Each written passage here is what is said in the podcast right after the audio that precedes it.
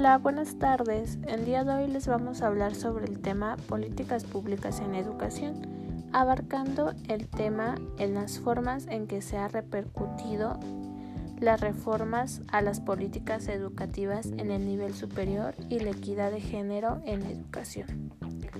Bueno, para empezar, es preciso mencionar que en este tema se hizo caso omiso del balance de la Asociación Nacional de Universidades e Instituciones de Educación Superior, ya que en el documento presentado a los candidatos presenciales en 2012 se pretendía que las plazas de educación superior, al igual que las de medio y básico, fueran concursadas pero actualmente la educación superior en el país ha tenido pocas modificaciones en cuanto a su marco normativo. Si bien las instituciones públicas son en algunos casos autónomas, y un claro ejemplo es como la UNAM o el Instituto Politécnico Nacional. Bueno, el gobierno mexicano ha asumido un papel muy activo en la conducción del sistema universitario buscando mecanismos de, poder suave que minimizarán la fricción en las universidades.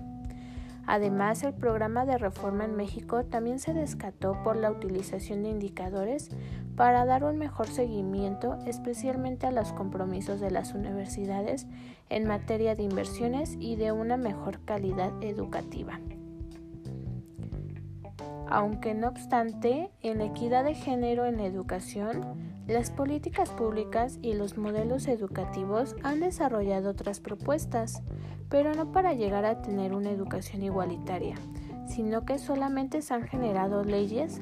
ya que en muchas escuelas aún se ve mucho la desigualdad y pensamientos machistas que limitan el desarrollo equitativo de las mujeres en la sociedad. Bueno, yo aquí opino que se debería de dar una educación igualitaria desde la infancia, Además es necesario establecer un entorno un poco más educativo donde los maestros y maestras no, traten de manera, se podría decir, diferente a sus alumnos en función del sexo. De igual forma, fomentar un poco más el uso de contenidos que vayan promoviendo la igualdad de género, como canciones, eh, algunos libros, eh, referencias, videos, y modelos que contribuyan a obtener una mejor visión más acorde con la igualdad entre sexos. Pero para esto es importante poder realizar una propuesta educativa en la cual se necesita formar en un modelo educativo centrado en la igualdad de trato y de oportunidades más que nada para los niños y niñas, en donde se les inculque a participar y de igual en las tareas de las aulas y compartir responsabilidades de la misma forma. De esta manera vamos a ir eliminando la asignación a las agrupaciones en función del género